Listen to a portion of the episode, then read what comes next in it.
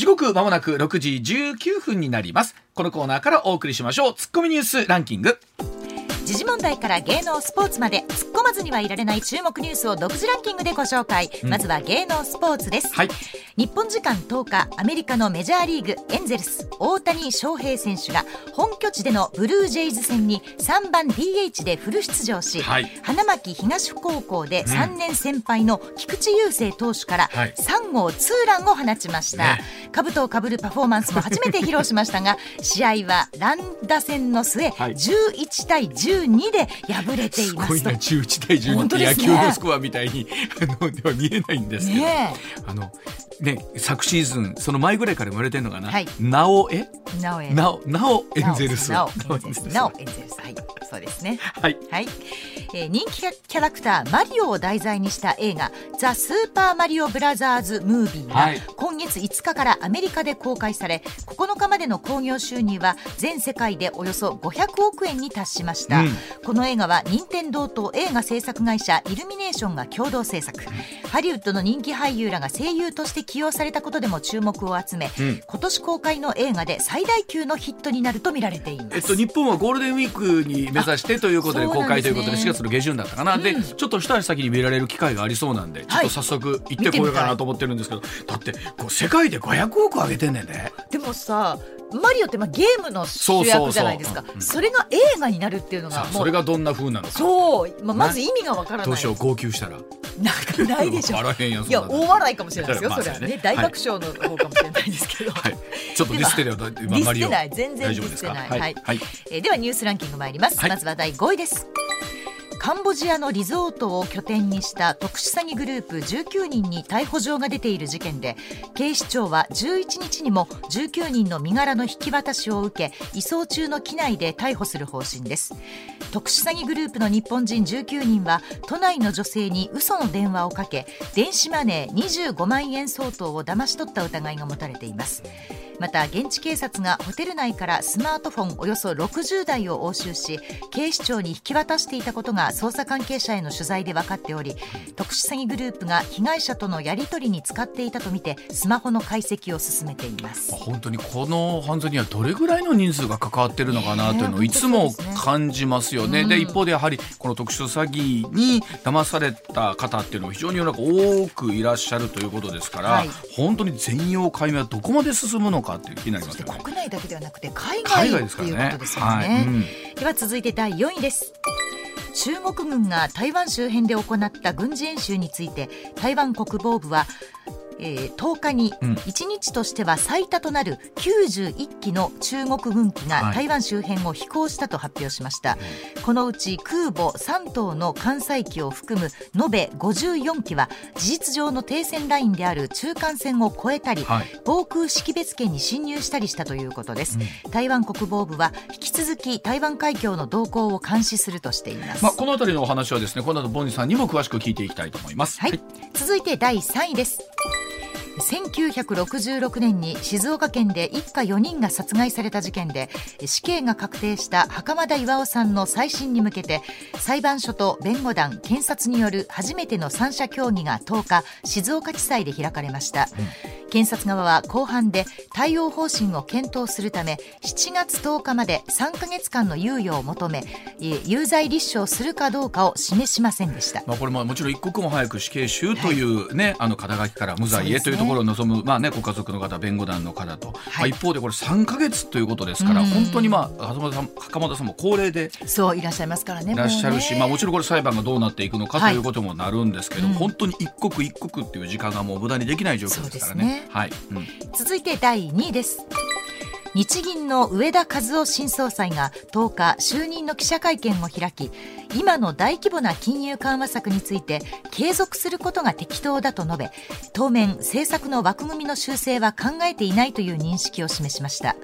一方で2%の物価安定はそう簡単な目標ではないと述べ有限の時間内にこれを達成するという見通しは現時点では申し上げられないと慎重な姿勢を見せました、まあ、この上田さんに代わってどんなふうになっていくのかということなんですけども、はい、昨日高橋さんにも少しお話を伺いましたが、うん、一つこの2%っていうインフレ、はい、あのこの物価の目標っていうところが雇用を生むという意味で非常にいい数字であるということも含めてなんですけど、はい、まずはその雇用の安定というところがさらにどうなっていくのかというところですね。はい、では第1位参りましょう。政府の有識者会議は技能実習制度を廃止し新たな制度を創設する案を示しました現在の技能実習制度は外国人が日本で働きながら技術や知識を習得することを目的としていますが、はい、実際には労働力を確保する手段となっているほか受け入れ先での暴行や賃金未払いなどのトラブルも相次いでいます、10日に示された中間報告のたたき台では現在の制度を廃止し新たな制度を創設することを求めていて制度の目的として国内での人材確保を盛り込み、はい、外国人を労働力として扱うことを明記しています、うん、有識者会議は秋にも最終報告書をまとめる予定です、まあ、実際にはまた国に帰っていただいてその技術を広く発展させる、はい、というところもあるんですけれども、現実そうではなってないと、はい、ね、あのしっかり制度をもう一度どうやって見直していくかというところですね、うん、はい。ではコマーシャルの後原坊さんの登場です。さあ時刻6時25分回りました。ここからは、えー、安全保障研究家の小原凡司さんにお話を伺います、はい、さんおはようございます。おはようございます。よろしくお願いします。よろしくお願いします。はい、ではまずはこちらの記事からです。陸上自衛隊のヘリの事故です、はい、えー、洋上で搭乗隊員のヘルメットが発見されました。捜索は難航しているようです陸上自衛隊のヘリコプターが沖縄県の宮古島の周辺で消息を絶った事故なんですが当時機体に乗っていた隊員のヘルメットが新たに見つかりました。自衛隊は艦艇や航空機による捜索範囲を広げていて隊員の発見を急いでいます。今月6日陸上自衛隊のヘリコプター沖縄県宮古島の周辺で消息を絶った事故では乗っていた10人今も行方不明となっています、はい、また見つかったヘルメットに書かれていた番号から当時機体に乗っていた隊員のものであるということが確認されたということなんですが、さああの小原さんは、海上自衛隊でヘリのパイロットとしての勤務されていたということなんですけども、はい、あのまずこれ第一報お聞きになった時のあの小原さんどんな感想でしたですか、最初の印象は。はい。あのまあ、レーダーから消えたというのは、レーダーの探知範囲から離れたということなので、高度を下げたんだろうと思いました。はい、なるほど。その後、えー、ずっと連絡はない、えー、ということ、えー、から、うん、着水したのではないかとは思いました。着水した、はい、はい、あの着陸というのは陸に降りることですけれど、はい、まあ、あの不具合等があって、まあ、陸までたどり着けないというときに、まあ、着水をするんですが、はい。えーはい。えー、まだあのその着水は自分でちゃんとコントロールできて着水したのか、はい、あるいはあのもう不具合でコントロールできなくなって落ちたのかというところまでは分かりません。あのすみません。一般的にね、はい、ヘリコプターがボンジさんあの着水したとしてね、はい、あの着水してそのまま浮いてるってことはあるんですか？どれぐらいの時間浮いていられるんですか？あはい。あのー、エンジンですとかあの上で回ってるメインローターについてる大きな羽ですね、あれがぐるぐる回ってちゃんとコントロールできる間は、はい、あの揚力といって、あのまあ、ある程度の上に浮かせる力が働いている間は、浮いていることができます。なるほど。あそういうことですか。ただ、はい、あの上に浮かせる力がなとなくなると、ヘリコプターって上が重いんですね。はい、そうですあのエンジンも上に2つついてますし、なるほど。えー、その先ほど言った回ってる大きな羽、あれも重いですし、はい、エンジンからそのローターに水力を、まあ、うまく伝えるためのギアボックスがついてるんですが、うんはいはい、これも大きくて重いんですね、はい、で。全部そういうものが上についてるので、不安定なんです。はい、ですから、あの手順として、えー、着水して、もう揚力保てないとなったら、うん、ヘリを自分でどちらかへ倒すんです。倒す？倒れ、はあ、倒れるんですか、はあでないとあのローターが回ったままで脱出するとどちらへ倒れるかわからないので危険ですから。ああそうか先に倒しちゃうなるほど。はい。あの僕らただあの、うん、陸上自衛隊と海上自衛隊でどうも手順が若干違うようで。ああそうなんですね、えー、陸上自衛隊の先輩がある番組でお話になっていたこあのその先輩はヘリコプターのパイロットなんですが、はい、どちらかへ傾けて反対側から脱出するとおっしゃったんですね。はい。うんところが海上自衛隊の手順だとヘリコプターを完全に海中まで水没させてから脱出する。んです。へあこれは何ですか？なんかそういう差が陸上自衛隊と海上自衛隊で差があるっていうのはなんか技術的なものなんですか？なんか理由があるんですか？それは。はいあの多分どちらの方が生存率安全かという問題だと思います。あの、はい、海上自衛隊は常に海の上で飛ぶことを想定していますから、はい脱出訓練というと私たちは自ら脱出する訓練をするんですけれどなるほど。陸上自衛隊の場合は脱出訓練といえば多分地上での脱出を想定した訓練になっていると思いますので。あのどちらの方が自分たちにとって、まあ、慣れているかということもあるそういうそういうことなんでだから我々ついついねなんかあの墜落とかみたいなことを簡単にこう使いがちなんですけど、えっと、専門家の皆さんの中ではまたそのあたりの、え内容が違うわけなんですね。コントロールできてるのかできてないのかみたいなとこということを含めて、墜落か着水かもあるし、うん、着水の中でもコントロールできてるか、できてないかもあるってことですね。はい、うん、あのヘリコプターってエンジン2つついてて1つ止まっても飛べるんですね。でもう1つも止まってしまっても、えー、ローターとその羽が上の羽が回ちゃんと回る間は、うん、竹とんぼのように降りられるんです。はあなるほど。うん、であのヘリコプターはもちろん水力はいるんですけれど、はい、えー、出力はいるんですけれどあの回転数で飛ぶんですね、はい、このメインローターの回転数を維持さえできればコントロールできる。なるほど、はいはい。うん。えー、ところがこれがコントロールできなくなると落ちるんです。でそれで言うと今回ね、まあ、その例えば原因がはっきりしないことからですね外部からの攻撃もあったんじゃないかみたいなお話までありますけども例えば、はい、その可能性ってのはあるんですか？私は非常に低いと思います。はい、うん、あの一つは、うんはい、あのミサイル攻撃など物理的な破壊を伴うような攻撃をされたときには、はい、多分非常に大きな音ですとか爆発音とか、うん、その爆発が見えると思うんですね、はい、あの陸上に近いですから、うんうん、音も届くと思います。うん、えー、さらにあの機体はその場でバラバラになりますから、はい、えー、そうするとあのそういった破片は浮くんですね。はい。えー、ということは、えー、捜索をすればそういった破片が必ず見つかると思います。はい、なるほど、うん、でそれがないということは多分機体はそのままの形あるいはそれに近い形で、えー、沈んでいるのではないかと。思います。はい。でもう一つあの、えー、電磁波ですとか、うんうん、あこういったもので、えーまあ、搭載している機械、まあ、機材ですね、はいうん、特にあの電子機器に影響を与えたんじゃないかとい。う、はい、えー、お話もありますけど、はい、あのヘリコプターは、えー、今のヘリコプターはコンピューター制御になってますし、えー、えー、もちろんそれをやられるとおそういったものは使えなくなるわけですけど、うん、だからといって機械までは壊れない。んですね。なるほど、はい、で、えー、パイロットはあそういったコントロール、まあ、自動操縦に関わるような、えー、不具合が生じても、ちゃんとコントロールできるように訓練は、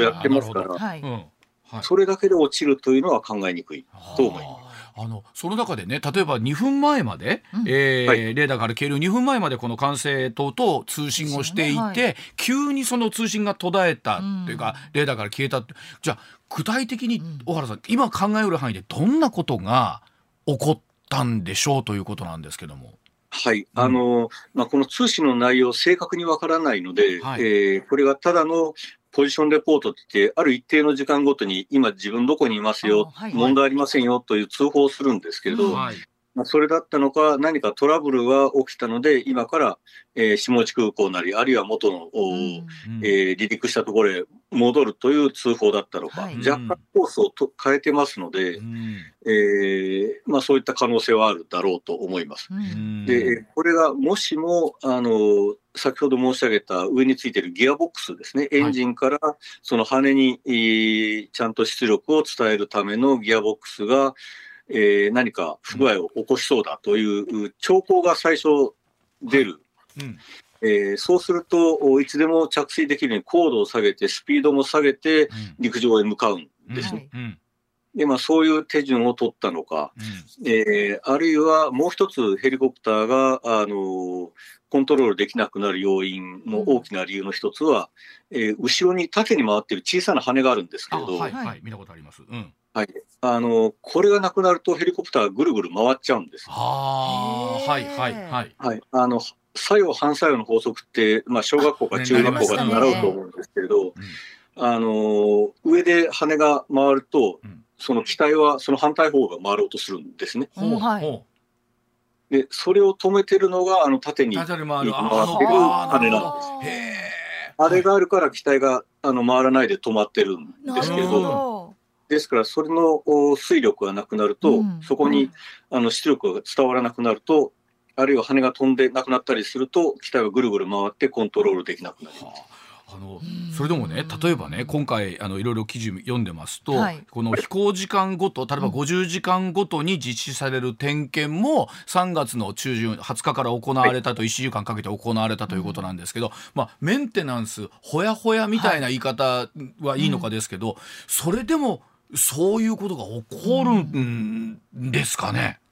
はい、あの整備はあの問題なかったというのは、その後あの試験飛行、試飛行というのを行うんですけれど、はい。うん、えー、それでは試験あの整備を行った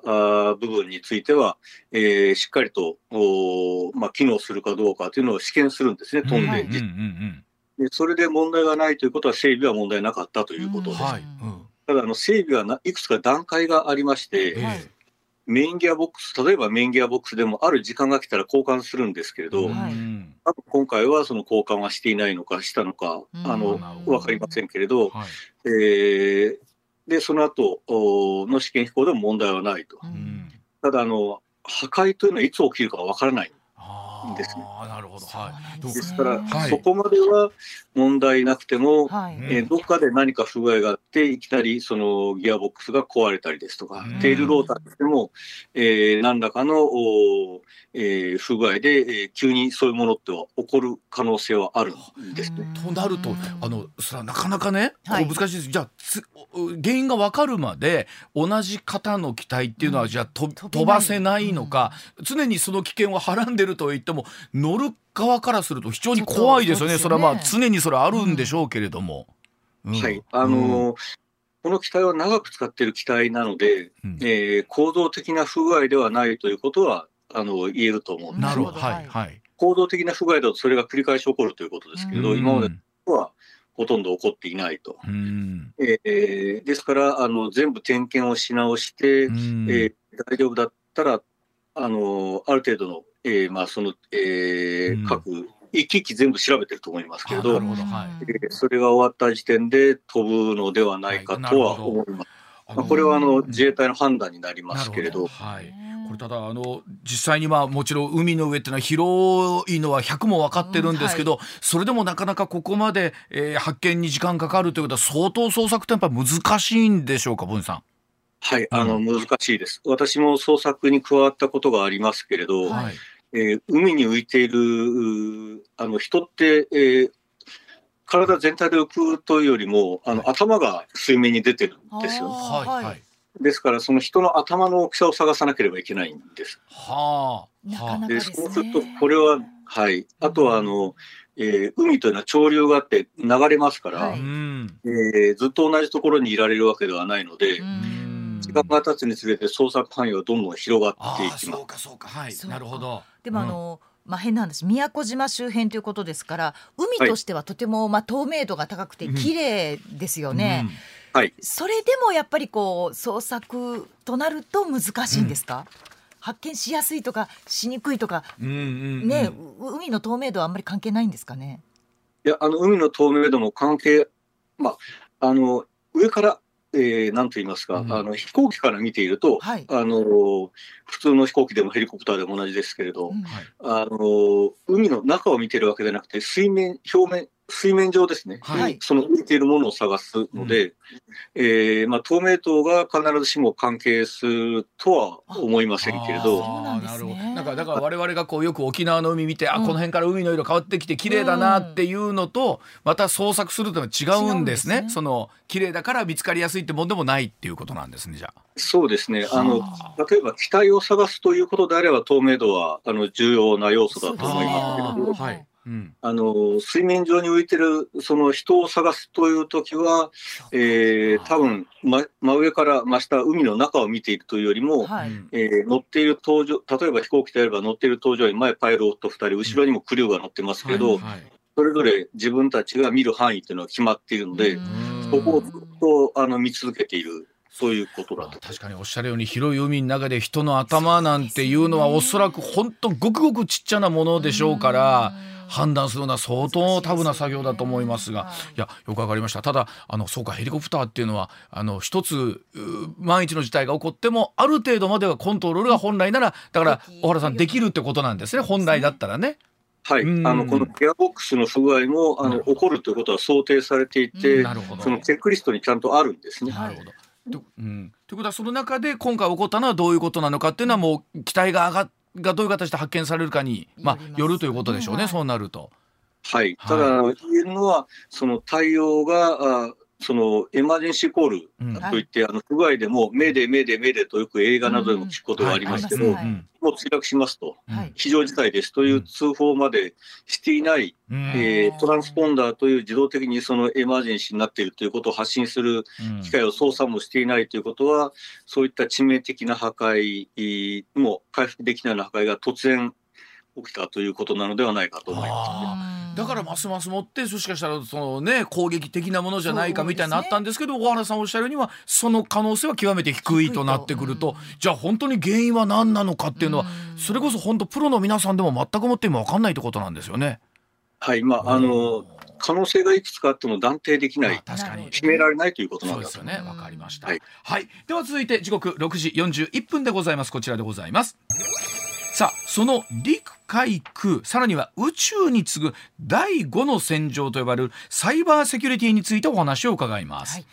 い、さあ自衛隊のサイバー防御抜本強化のために具体策が議論されています。昨年発足いたしました防衛省のサイバー防衛隊陸海空3自衛隊の統合部隊として体内のシステム防御を主な任務としていますが政府2027年度までにサイバー攻撃に対処する人員2万人規模に拡充いたしましてサイバー防衛隊を中心とする専門要員4000人規模とすることを昨年末に発表しました。また2023年度に陸上自衛隊の通信学校陸自システム通信サイバー学校に改編しまして指導役を担うサイバー教育部を新設することが分かっているんですけども。さあ小原さんサイバー防衛というとなんか急にも途端に SF 映画的なイメージあるんですけども、この大切さみたいなもの改めてちょっとレクチャーいただきたいんですけれども。はい、うん、あのこれはサイバー空間というのは今の私たちの生活に深く関係しているもので、はい、例えばあの私たちが SNS でチャットをしたりですとか、はい、あるいはあの、まあ、コンビニに行ってオンラインで決済をしたりですとか、はい、えー、まあ、そういったものも、まあ、このデータがサイバー空間を行き来しているからできることです。えー、えー、でさらにあの、まあ、飛行機や先ほどの飛行機ですとか船もそうですし、うん車でさえもあのコンピューター使ってますよね。そうですよね。うん、それで今ネットワークでつながっていて、うん、いろんな情報を車にいながら取れたりですとか、GPS を使ったりということもしています。はい、はい、あのサイバー攻撃はこういったあのコンピューターに侵入して、そのネットワークに流れている情報を、えーまあ、取れなくしたり、あるいは、えー、間違った情報を与えたりということができるということなんですね。うん、ですから、こうすると、えー、私たちの経済活動も、普段の生活も、うん、えー、そしてもちろん軍事行動も影響を受けるということになります。はい。で自衛隊のサイバー防衛隊っていうのは実際具体的にどんなこう組織なんですか、はい、あの今でも、おえー、今はですね、はい、防衛省のシステムを防衛するための部隊ということにはなっています。はい。うん。えー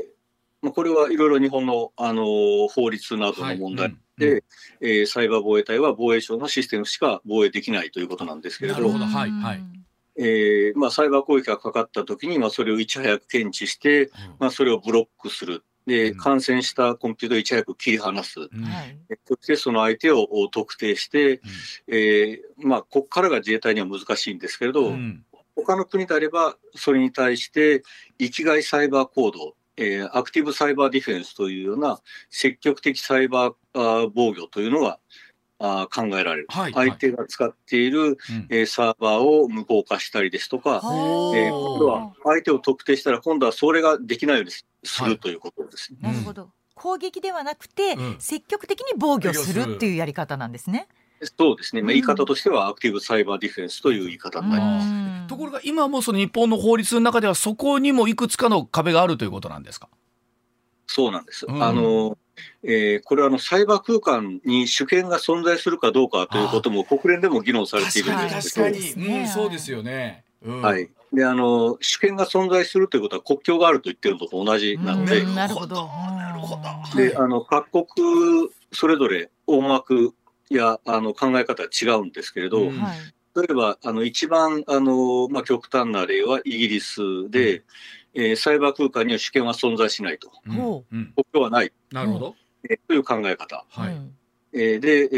ーまあ、そうすると、もう自由に活動していいわけです、はい、そうですよね。あのはい、アクティブサイバーディフェンスも別に国境を越えるという概念ではなく、うん、えー、そこがあの国境がないので、いつでもその攻撃した相手を、えーまあ、攻撃できると。はい、アメリカなどは、まあ、一部、えー、そういったアクティブサイバーディフェンスはやりますから、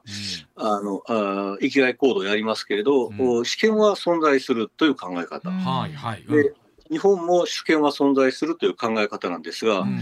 ここに日本の専守防衛が関わってくるんですね。はい、なるほど、なるほど。はい。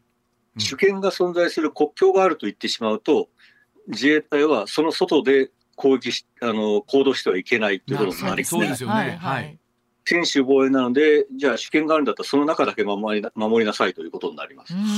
の具体的にはね、はい、じゃあその攻撃ってほらミサイルが飛んでくるって分かりやすいじゃないですか。はい、で具体的には例えばどういうふうなことになるんですか？サイバー攻撃っていうものっていうのは。はい、あの、サイバー攻撃はさまざ、まな種類があって、今のところは、例えば、あの最近話題になったのは、病院に対するサイバー攻撃がかけられて、まあ、これは犯罪なんですけれど、はい、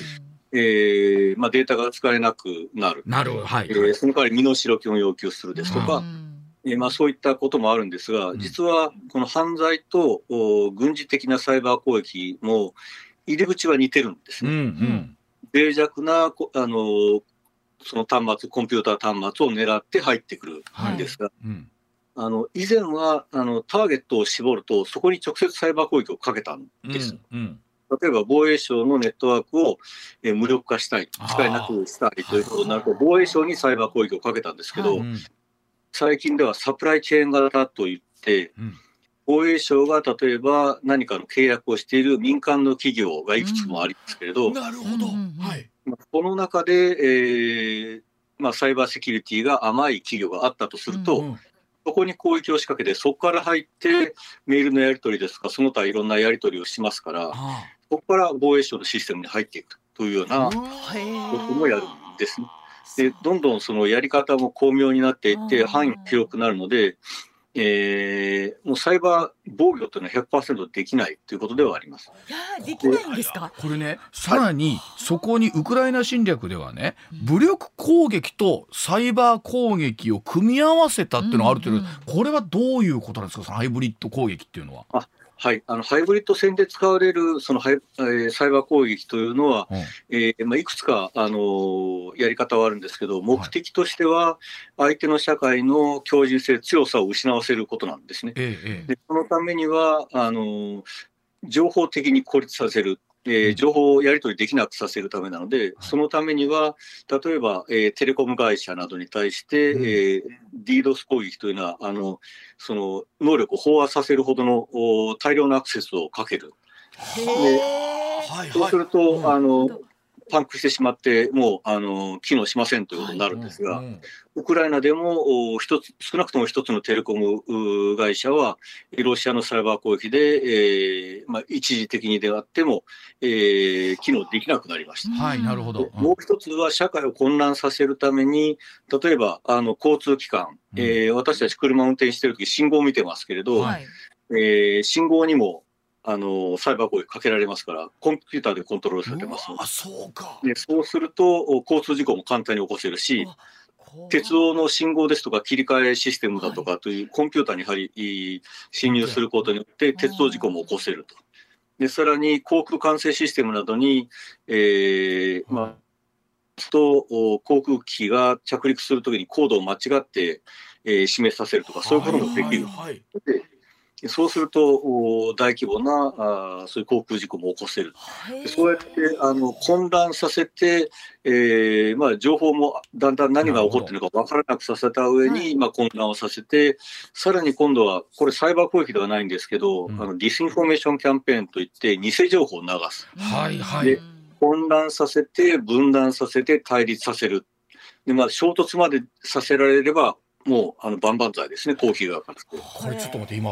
小原さんの話聞いてたら、はい、これって、変にミサイルが飛んでくるとかよりも、うん、なんかものすごい具体的な身の回りにあるそこにある恐怖みたいな感じですよね危機ですよね。本当に私たちの生活の中に入ってくるってことですよね。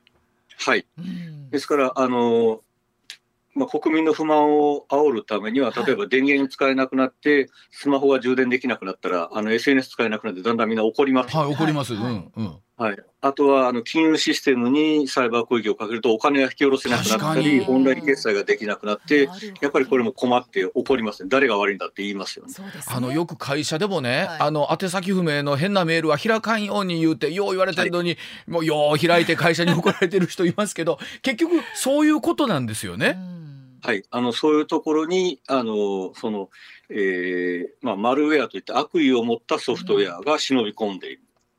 ということなんです。そうなんかねサイバー攻撃って言われるとすごくね遠くの世界に感じてしまうんですけど、う。ん、こんなに身近なのってこんなに身近にって僕らがそれに加担してるかの可能性があるってことですよね、うん、知らないメールを開くとかなんとかっていうことで。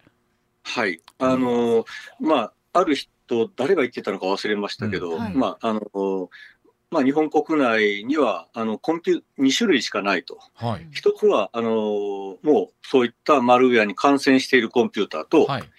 もう一つは感染していると気づいていないコンピューター。ですから感染していないコンピューターないということがまあいいと。怖い。怖ちょっと急に怖くなってきました。い？やちょっとボイさんお話盛り上がってるところですが一旦ちょっとお知らせ挟んでそのあたりのお話を整理とそして、えっと、安全保障の環境を最後にもう一つお聞きしたいと思います、えー、お知らせの後もお話聞いてまいります、はい、上泉雄一のエーナー MBS ラジオがお送りしていますさあ今日はですね小原凡司さんにお話を伺ってますがあ小原さんさっきのサイバーセキュリティの話とか聞いてるとなんかそこはもう、何、はい、でしょうその専門家の方になりますよね。あのコンピューターとかサイバーということになってくると。はい。まあ、ただあの、うん、えー、個人でも気をつけることができるのは、先ほどもお話にありましたような、うん、えー、知らないメールを開けない、はい、えー、あるいは、ね、いる人から来ているメールでも、なぜこのタイミングでこういうものがというときは、その方にまず聞いてみるとかですね。あそうですねあるいは、こういう話を聞いた人は、うん、あの自分がメールをやり取りしている相手に、こういうものが来ているけど気をつけてくださいねというようなあの連絡をするとかですね。うん、はいということはできると思います。ですよね。いや、本当の改めて認識をさせられるところでございますが、では、続いてはこちらのお話でございます。さあ、日本を取り巻く安全保障についてお話を伺います。SF は昨年12月外交安全保障の最上位の方針である国家安全保障戦略など3つの文書を決定しまして敵のミサイル基地などを叩く反撃能力の保有を明記いたしました。これを受けた4日の衆議院本会議で岸田総理国家安全保障戦略など安保関連安保関連3文書に関して憲法や国際法の範囲内で実施されるものであり非核三原則や専守防衛の堅持平和国家としての歩みをいささか変えるものではないと強調をしています。さあボジさんでもロシアのウクライナ侵攻以降ですね日本の安全保障に対する考え方変わったというご実感やっぱ終わりですよね。はい。あのこれまでは、まあ、どっかの国がその、まあ、脅威になるのではないかという考え方だったんですけれど、はい。まあ、ですから日本は、まあ、自衛隊が例えばロシア、中国、北朝鮮3正面の作戦するのはできないと、うん、難しいと、能力的にですね。はいはい、ですから7時の時の後すいません、えっと、そのあたりの話詳しくお伺いしてまいります。すみません。一旦7時のお知らせでございます。小原さんお話途中になりました。中国、ロシア、北朝鮮との3正面の作戦をすることは難しい。難しい、うんはい、まあ、例えばですけど、うん、えー、そうすると少なくともどっか一つの国とはいい関係を作っていなければならないと言って、まあ、ロシアとはいい関係を、まあ、続けてきたわけですけど、はい、えー、プーチン大統領がウクライナに、まあ、侵略戦争を仕掛けたことによって、そんなことはできないということ。になった。はい。はいまあ、そうすると、すべてのお、えー、アクター、どんなアクターであっても、うん、まあ、こういった侵略戦争などは許せない、はい、力による現状変更は許せないんだということになる。ええ、ただそうすると、日本単独では、えー、これをすべて予期する、えー、対応するのは難しいですから、うん、より同盟国であるアメリカとの協力を、はい、進化させて、強化して、えー、統合の部分まで持っていく、はい、さらにはアメリカの他の同盟国とも協力を強化して、うん、みんなの努力を一つにして、これらすべての、えー、行為にを抑止しようということになっているんです。でそうすると、日本は他の国との、まあ、協力のレベルというのは、努力のレベルというのを合わせなきゃいけないということになっているということだと思います。なるほど。でそのあたりが随分と今あ国家安全保障戦略なども考え方変わってきたということなんですがさあその中で例えば、えお話しあった中国と今度は向き合う上で例えば台湾周辺でのですね、はい、中国の軍事演習とか日本では尖閣諸島水域ですね接続水域に中国の海あくまでこれ海警局の船が来てますけれどもさあ、はい、この辺りというのはボンジさんはどういうふうに今考えていらっしゃいますでしょうか？はい、うん、あのまあ、中国、尖閣諸島に関しては既成事実化を図っているということなので、うん、ええ。えー、ずっと圧力をかけ続けていますし、その圧力はどんどん強くなっていくということは考えておくべきだと思います。うん、一方で、台湾はあの武力侵攻の可能性もある、はい、まあ、中国自身がその手段を放棄しないと言っていますから。はいえーまあ、これはいつでも起こりうるという認識を持った上で、それができないという状況を作らなければいけない。ということなんだと思います。あの抑止ということなんですが、抑止は認識の問題なので、相手ができないと思わないといけない、相手ができると思ってしまったら、その可能性は高くなる。ということなんです、はい、例えばこの接続水域にまあ船があくまでその海警局のものであると来てるという中で日本ができることってのはどういうことになるんですか？はい、あのこれは、うん、あの中国の、まあ、管轄下にある、まあ、中国がしっかりと管理しているという状況を作らせないことなので、うん。うん、えー、そのためには海上保安庁が今もあのえー、うまく中国の海警局の船が入り込まないように、うん、まあ、このあの操船はあもうほとんど神業に近いとも言われますけれど、えー、ぶつけないように、しかもその進路を妨害して入れないようにするとかですね、ということをやっているわけですけど、まあ、この、えー、兵力、中国はこれ以上上げてくる可能性がありますから、それに対応できるような、やはり海上保安庁の整備も必要になってくると思います。あの一方で今度はね中国軍の台湾周辺で見ていくとさっきニュースでもあったんですけども、はい、軍事演習でですね、うん、いわゆるこの中間線というのをこう事実上の停戦ライン超えてきたみたいなお話ありますけれども、これっていうのは例えば、えー、安全保障上で考えるとかなり踏み込んだ行為になるわけですよね。そうですね、うん、あの今までは、まあ、中間線、中国認めてないんですけれど、うん、自主的にそこは超えないように、緊張を高めないようにしてきたのが、えー、一つステージを上げた中国はあの新状態、ニューノーマルということをよく言いますけれど、はい、ステージが一つ上がったということになるんだと思います。ということは、これ、台湾の国防省あたりは引き続き動向注視するということを言ってますけど、このあたりっていうのはどうなっていくんですかね、今こう、こういう形で超えてきてるとなってくると。はい、あのまあ、これはやはり認識させるということで、あの中国ではこれを艦隊演習と今やって、や終わった、今日昨日終わったんですかね、うん、えー、ですけれど、お艦というのはあの回る輪っかの輪ですね、はい、で台湾のお演習と、うん、台湾を取り囲む演習と言ってるんですけど、はい、これによって3つの線を立って2つの思惑を削ぐと、うん、3つの線というのは台湾に対するサプライチェーンを断つ。はいえー、もう一つはあの、えー、他の国からの軍事支援等を断つ、うん、えー、3つ目が、えー、負けて逃げる台湾の指導者たちの逃げ道を断つ。でうん、ですから、そうやってるんだぞというふうに見せて、はい、まあ、それを、えー、囲い込んでるという認識をさせるわけです。だから、台湾を独立できないんだということを、まあ、認識させようというのが、あのやり方なんですけど、そうすると、これ、日本にも関わってきますので、そうですよね。えー、日本は、いやいや、そんなサプライチェーン立たれたら困りますよ。そうですねそんなところ封鎖しないでくださいねっていう話ですね。はあ、本当にそれぞれの向き合いでじゃあ日本はこれ何ができるのかっていうと例えば3月末にですね、うん、日中友好議員連盟の会長に、まあ、二階さん行かれてですね、はい、この後6月にもなんなら中国訪問するということなんですけど、はい、さあこういったことで何ができるのかということなんですけども具体的にね。はい、あのこれがその相手に対してどのような認識をさせるか、そのシグナリング、信号を送るということをよく言われるんですが、はい、日本は先ほど言ったように安全保障の概念というのを変えたんですね、脅威の概念というのは。うん、ですから別に中国は敵じゃないんです。うん、中国はもし、はいえー、台湾に、まあ、その軍事侵攻するということだったら、その行為自体は許さないということなんですよ。はい。はい。ですから日中関係自体を悪化させるとか敵対しようとは思っていない、うん、えー、中国があ、まあ、そういった力による現状変更さえやらなければ、えー、いい関係が作れるんですよ。と、うんうん。お互いに経済的にもその方がメリットになりますねという話を多分されるんだと思いますし、まあ、そういったあの適切な自分の意思を伝えるということは重要だと思います。なるほど。あくまで日本と中国は敵対しているわけではありませんよ、はい、ただ今の日中関係を見ていると先日ね元産経新聞福島さんにお話を伺ったら、うん。かなり厳しい状況になっているというお話も伺いますけれども。はい、うんはい、うん、あの厳しいからこそ適切な信号を送らないと、もっと危ない状況になるということ。あ。のそれでいうと知らないところでね、はい、さっきのあの例えばその尖閣諸島の神業のような操船であるとか、サイバーの問題であったりとか、はい、議員間で何ができるかというと、本当安全保障って思うん多方面にそうです、ね、いろんなところケアしなきゃいけないってことなんですね、はい、そうやって思うとね。はい、今はそれあの経済がその武器に使われているというのは問題になっていて、もうすべて安全保障の見方もしなければいけないということだと思います。いやあのお話まだまだあのお聞きしたいところでございますけれどまたあの引き続き、えーと、またまた番組ご出演いただいてお話聞かせていただきたいと思います。どうもありがとうございました、はい、ありがとうございました